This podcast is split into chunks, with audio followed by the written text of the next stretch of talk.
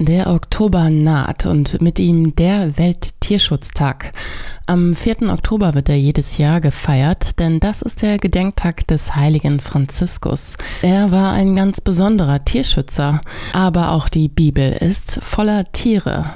Der Panther liegt beim Böcklein, Kalb und Löwe weiden zusammen, ein kleiner Knabe kann sie hüten. Kuh und Bären freunden sich an, ihre Jungen liegen beieinander. So lautet die berühmte Verheißung im Buch Jesaja, ein paradiesischer Friede zwischen den Tieren und zwischen Menschen und Tier.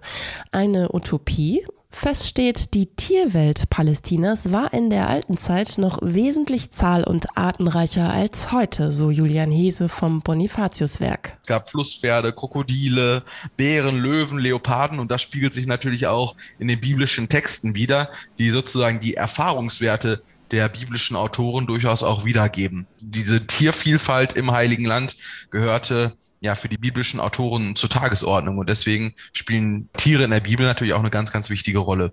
Die Schlange führte einst Eva in Versuchung. Auf dem Esel ritt Jesus nach Jerusalem. Heuschreckenarten plagten das alte Ägypten und ein Hahn sollte nach dreimaligem Krähen die Verleumdung Jesu bestätigen.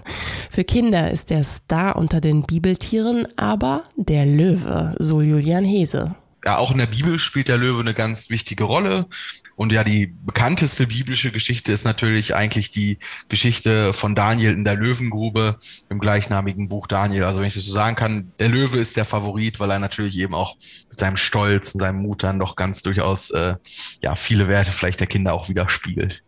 Aber in der Bibel geht es nicht nur um tierische Geschichten, sondern auch um den Tier- und Artenschutz.